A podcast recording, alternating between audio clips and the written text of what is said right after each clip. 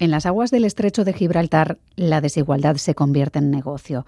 Se calcula que cada año llegan unas 40.000 toneladas de hachís desde Marruecos y desembarcan en las costas andaluzas en forma de fardos, miles y miles de kilos que se distribuirán por toda Europa, una ruta a la que ahora se suman otras drogas como la cocaína.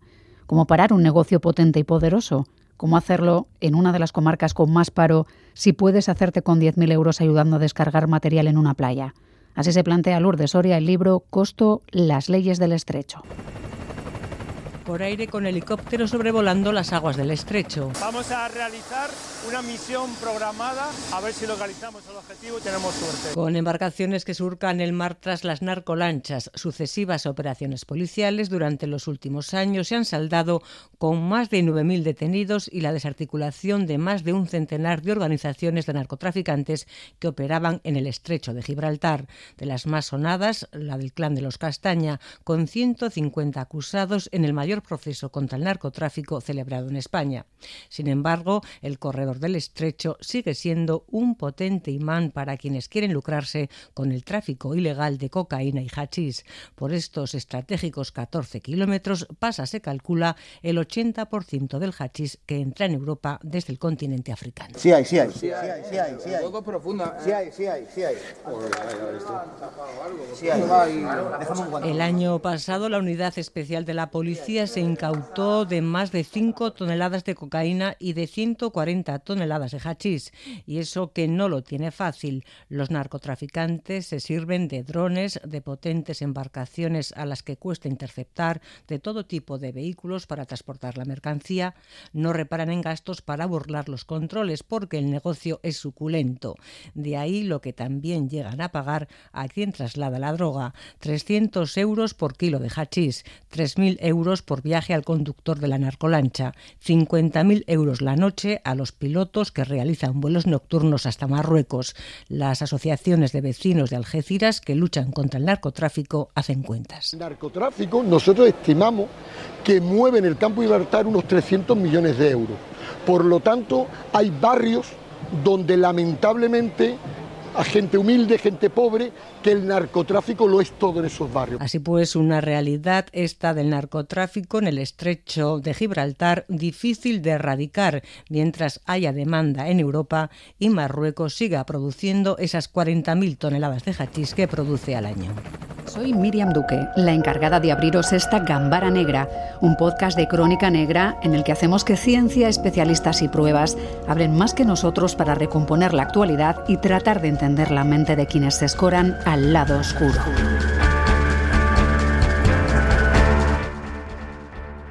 Costo es un libro escrito por Andros Lozano, periodista y reportero del Mundo. Andros Lozano, ¿qué tal? ¿Cómo estás? Muy bien, gracias por invitarme. ¿Cómo nace este libro? ¿Cómo empieza esta investigación? Bueno, pues eh, nace, nace de dos cosas. De la propuesta de, allá por 2018 de, Libros del CAO, que bueno, en ese momento es la misma editorial de Fariña, que luego dio, el, hmm. salto a la, tele y todo esto.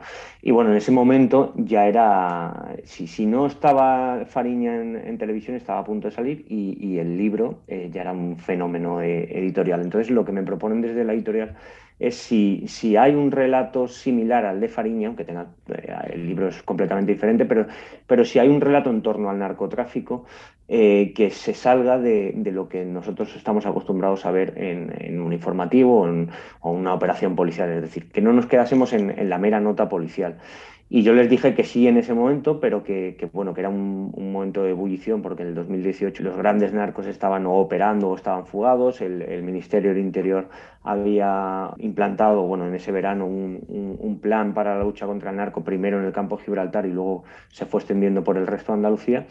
Entonces les dije, por un lado, que, que había que esperar y luego ellos, la propuesta viene porque yo llevo 14, 15 años investigando el, negocio del narcotráfico en, Andalucía. Entonces se dieron esos dos componentes. El que yo ya tenía un, trabajo previo, un contexto previo de lo que era el fenómeno del narcotráfico y, luego que en ese momento, cuando me lo propone la editorial, es, es un momento de ebullición donde creo que nunca se ha hablado tanto de narcotráfico como, como en ese, como sobre todo en 2018 en, en adelante. Hmm. Ante los 14 años investigando el narcotráfico en Andalucía, entiendo que podemos preguntarte desde cuándo imperan esas leyes del estrecho que mencionas en el título de este libro, que por cierto tiene aspecto de fardo, así visto, más estrechito igual, pero así con, con esa sensación que, que tendría haber uno de esos muchos fardos que van llegando a las playas. ¿Cómo de grande es el poder de las mafias de la droga hoy en día en Andalucía y, desde cuándo crees tú que están imperando?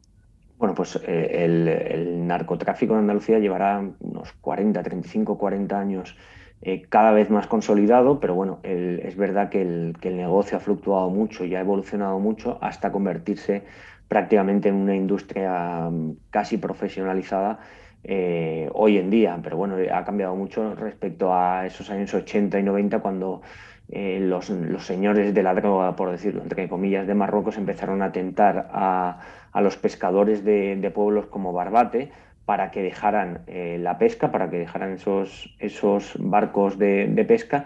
Y como conocían también el, mar y estaban a, unas cuantas millas de Marruecos, pues que empezaron a subirse a, a embarcaciones cargadas de hachís pero de eso se ha pasado ahora a organizaciones totalmente estructuradas. Ahora mismo se está celebrando un juicio en el que, bueno, en un principio eh, había 157 investigados, aunque luego se redujo eh, el número de acusados el primer día del juicio, pero era el, mayor juicio celebrado en, en Andalucía eh, contra el narco. Entiendo que hablas del clan de los castañas, ¿verdad? Eh, exactamente. Ah, bueno, en este, en, este, en este juicio está uno de los dos, porque hay, hay cierta confusión con, con este juicio eh, o con este macro juicio. Está uno de los dos hermanos apellidados Tejón Carrasco, en este caso Antonio, eh, pero bueno, hace recientemente, hace medio año o así, sale una sentencia en la que eh, ya se absolvió a, prácticamente todo el clan, menos a su hermano Francisco, que, se le condenó a una, una, condena muy leve de tres años y un, año de prisión,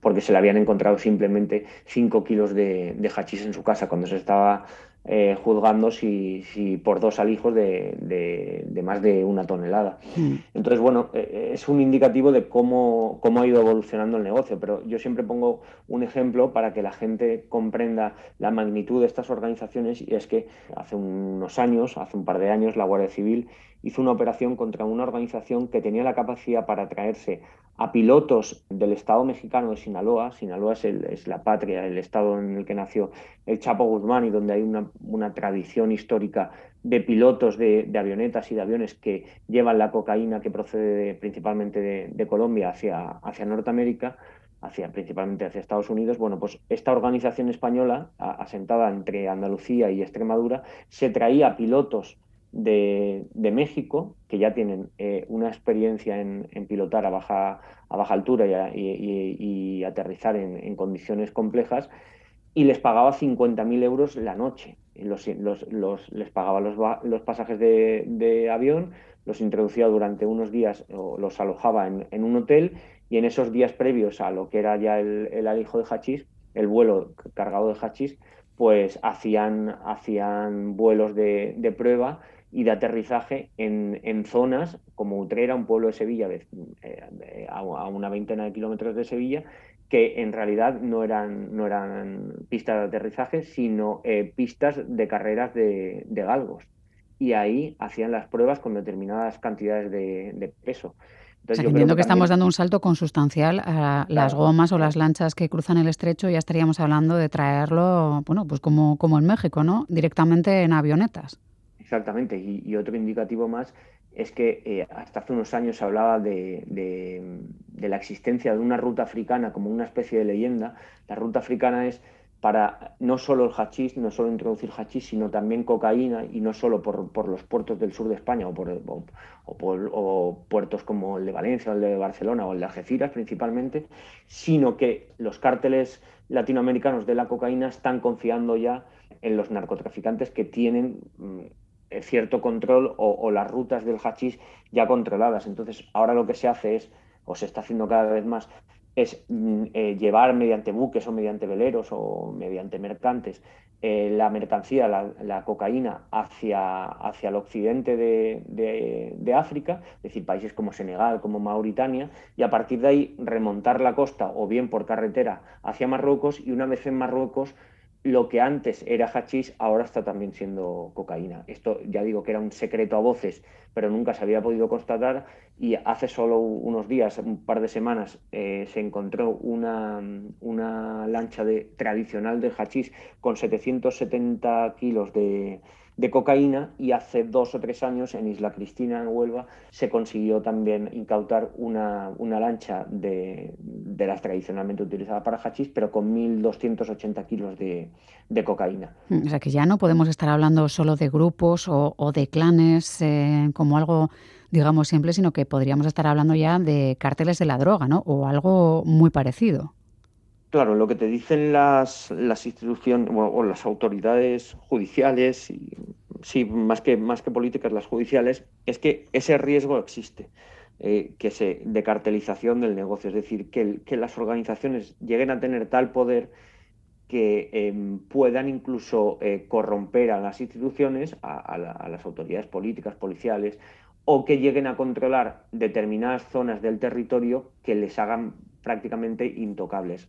Lo más cerca que hemos estado de, una posible cartelización ha sido precisamente eh, a través del, plan de los castañas. Las informaciones internas de la Guardia Civil y de la Policía Nacional señalaban que eh, ellos tenían em, prácticamente el control absoluto de determinadas playas del, del, campo de Gibraltar que llegaron a cobrar a otras organizaciones por alijar en sus playas Incluso se llevó a juicio, eh, en el anterior juicio al que me refería, que, se absolvió prácticamente a todo, a todo su clan, menos a Francisco Tejón, se llevó a juicio a tres policías, eh, dos eran dos hermanos policías nacionales y uno de ellos era policía local de la línea.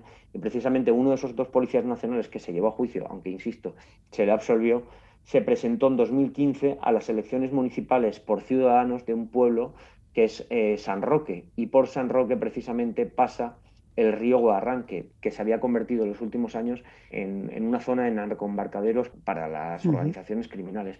Entonces, e, en ese, en ese mare magnum de, distintas aristas y distintas situaciones, pues sí, ahora mismo eh, eh, se corre el riesgo de que las organizaciones den ya un salto más todavía, puedan adentrarse en las instituciones y que se cartelice el negocio. Claro, estamos hablando de situaciones delicadas, de una cierta sensación de impunidad en algunos sectores y aunque volveremos después al comienzo del libro, sí que me gustaría trasladarlo también a, ese concepto de negocio que ya mencionas, cómo se ha ido tejiendo esa compleja situación en un entorno que laboralmente está muy deprimido. Dices, por ejemplo, que el narco es el único INEM que funciona en Barbate. Claro, ¿qué porcentaje de paro hay en esta zona? Y cómo explicarle a gente joven que ahora mismo no tendrá mucho o mucha posibilidad de entrar en el mercado laboral que no debe acercarse siquiera cuando podrían ganar seguramente ayudando una noche lo que tendrían que estar eh, trabajando un año entero para poder cobrar, ¿no? ¿Cómo hacer pues para, acabar con esto? Es muy complicado. Yo en el libro cito a un profesor que, dice cómo, cómo hago yo para, para inculcarle valores del esfuerzo, de la educación, de, la exigencia educativa en, las clases si hay niños que vienen con chandals que, que cuestan 2.000 euros, con riñoneras que, que, en su aspecto, eh, en su atuendo, les asemejan a, a, sus tíos, a sus primos o a sus padres porque son narcotraficantes. ¿Cómo se actúa ante eso?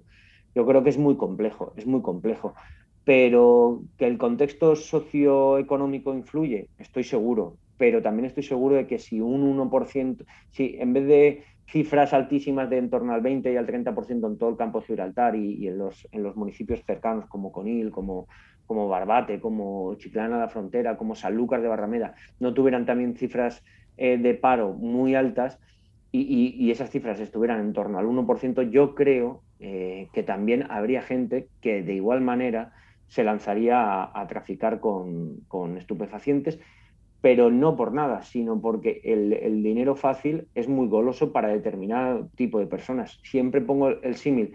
Digo, si el estrecho Gibraltar estuviera en, el mar Cantábrico o si, si, Asturias o el País Vasco estuviera en, la provincia de Cádiz o, en toda esta zona, los narcos serían o asturianos o, vascos o, gallegos, porque eh, también la, geografía, el punto en el que se encuentra, incide mucho. Quiero decir, mientras tú tengas a unas cuantas millas, en función del sitio del que partas o al sitio, al sitio en el que quieras alijar, a Marruecos, que es el principal productor de, hachís del planeta, se calcula, y son fuentes oficiales, que en torno a 40.000 toneladas al año se, se cultivan de, o se producen de hachís en, Marruecos, y a su vez, a, unos minutos en lancha o a unas horas en lancha, tengas a Europa, que es el continente más rico y donde se consume a diario, pues ese negocio es muy complejo que, se reduzca, hmm. yo creo, y la tendencia que se ha visto en los últimos años y que conoce el negocio, que la tendencia es alcista, no, es, no, no va en retroceso. Claro, estamos hablando de, muchísima velocidad en, en el crecimiento no sé si este movimiento de drogas es imparable, en parte por también por la velocidad de las lanchas y del paso que ya has mencionado, a, incluso a las avionetas, también por lo que ganan, porque en la contraportada ya haces un desglose de un glosario de términos, digamos. Es verdad que a base de operativos y redadas ya sabemos lo que es la goma, ¿no? la embarcación o el pájaro, el helicóptero, pero no sabemos qué, qué, es la colla o a qué se dedica un matutero o qué es la guardería si no estamos hablando de niños y cuánto gana esa gente. Sí, sí eh, eh, eso es una cosa que, que, según yo iba avanzando en el relato y, y íbamos eh, hablando con, la editorial y con el editor que, me, pusieron al principio, eh, nuestra duda era si cada vez que yo hablaba, por ejemplo, de, o por lo menos las veces primeras que yo podía hablar de una colla, tenía que explicarlo o no, o tenía que explicar cuánto cobraba cada miembro de una colla. Una colla es el grupo de, personas que se desplazan hasta la zona del hijo para cargar en, furgonetas, en coches, eh, la mercancía y, y, de ahí partir, partir rápidamente.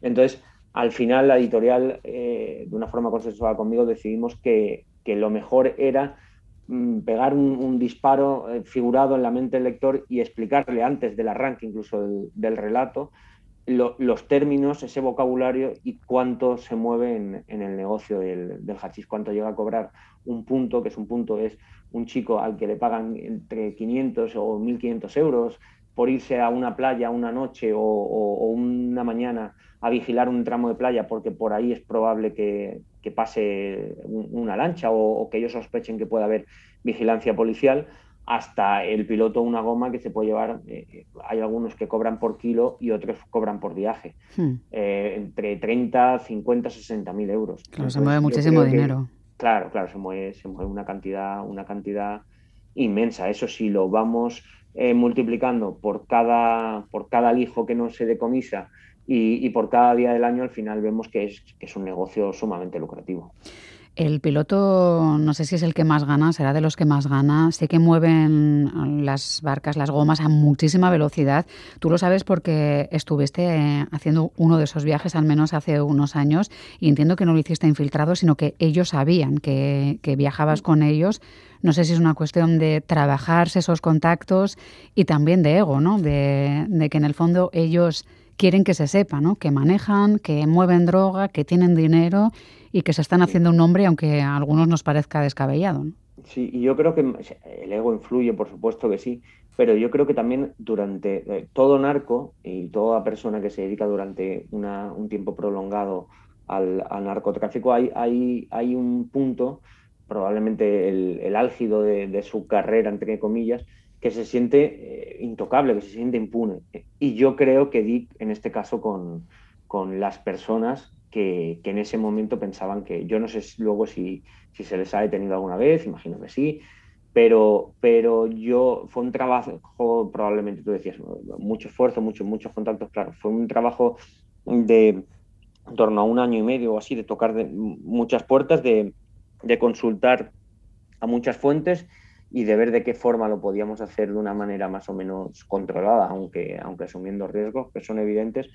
Y hasta que, bueno, recibí mucho, muchas negativas eh, por el camino, hasta que un día un, narcotraficante, alguien que iba dentro de, de, de una lancha, arriba de una lancha, me dijo, oye, tiene que ser esta noche, tienes que venir a este punto y eso el lector lo va a ver en el libro. Yo cuento prácticamente, no me dejo casi, casi, casi nada, ningún detalle, por lo menos ningún detalle sustancial de lo que yo viví esa noche. Es decir, yo lo que vi es lo que yo relato en el libro, en ese, en ese último capitulito, en esa última parte del libro, y apenas me dejo. Sí que es cierto que yo publiqué el reportaje primero en el, en el periódico El Español, donde yo trabajaba en ese momento, meses después de hacer ese viaje, eh, porque era un acuerdo que yo tenía para que tampoco les señalara, se, señalara directamente a quien en los últimos días o en las últimas semanas se sospechaba policialmente que podían haber introducido hachís.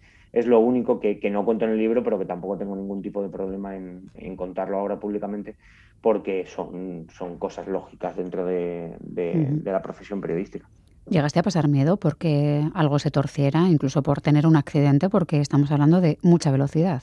Claro, era de noche, la sensación de, es verdad que la mar estaba, estaba muy calma y, la sensación de velocidad era evidente, yo no sé a qué velocidad fueron, pero, pero bueno, iba muy rápido.